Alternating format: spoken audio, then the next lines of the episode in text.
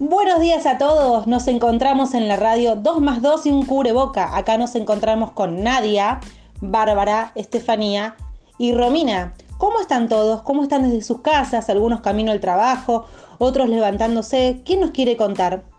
Les, recordamos que nos pueden mandar su foto a arroba 2 más 2 y un cubreboca, nuestra página oficial. ¡Qué frío! ¿Cómo está la temperatura hoy? Hoy hace 5 grados. Viernes, nuestro último día de la semana. ¡Qué frío que nos espera! ¿Qué tenemos para hoy?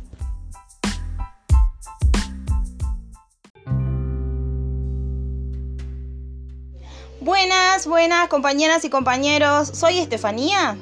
Y si hay algo que nos preocupa en este encierro, en esta pandemia, es cómo influye la problemática en la educación. ¿Cómo es el trabajo docente? Cómo se desarrolla la educación y también nos interesa saber cómo las familias asumen la nueva modalidad de enseñanza, asumiendo un rol muy importante para sus hijos. Hoy involucrarse es fundamental.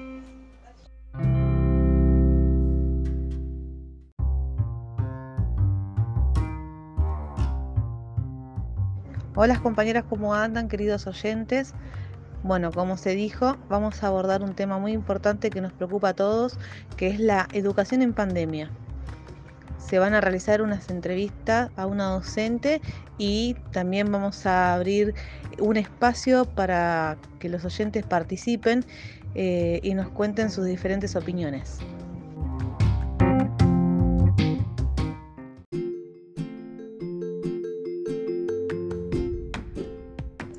Muy bien, como decía mi compañera, les compartimos uno de los testimonios y es de una docente llamada Marina Luján Sabeiro. ¿Qué le parece si la escuchamos?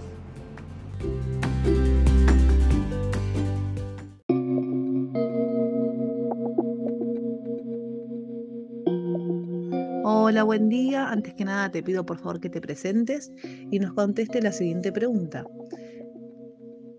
¿Cómo influyó la educación en pandemia? ¿Qué fue lo más complicado? ¿Todos pudieron tener el acceso a la educación en pandemia? Buenos días a todos, mi nombre es Marina Luján Faberio, soy docente de la tercera sección del Jardín 929. La experiencia que me trajo la pandemia como docente fue la posibilidad de ser más flexible, de poder adaptarme a, esta realidad tan cambiante como lo es la circulación del virus, que nos obligó a, a pensar y planificar diferentes escenarios, saliendo de nuestra zona de confort, que es la sala, buscar diferentes estrategias para poder transmitir los contenidos desde la virtualidad, incorporando nuevas herramientas de trabajo, es fundamental el, rol y el acompañamiento de las familias para poder transmitir los contenidos. Em, las clases se han llevado a cabo a través de, de videos, a través de la plataforma Zoom, también utilizamos la plataforma Classroom, a través de los medios de comunicación como lo, es eh, WhatsApp, eh, es muy, muy importante afianzar el vínculo con los niños, una comunicación fluida con ellos diaria, saber cómo están, cómo se encuentran, si todos pueden acceder a las propuestas y aquellos que no, arbitrar los medios para que sí puedan acceder a las mismas, buscando diferentes recursos como pueden ser el material en formato papel, garantizando de esta manera el derecho a la educación.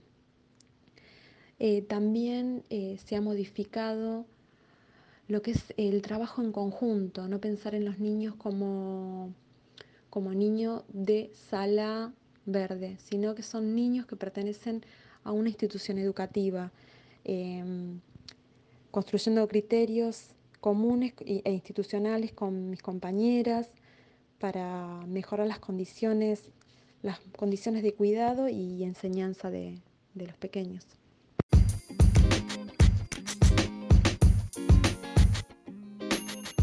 Hola, buen día. Antes que nada te pido por favor que te presentes y nos conteste la siguiente pregunta. ¿Cómo influyó la educación en pandemia? ¿Qué fue lo más complicado? todos pudieron tener el acceso a la educación en pandemia?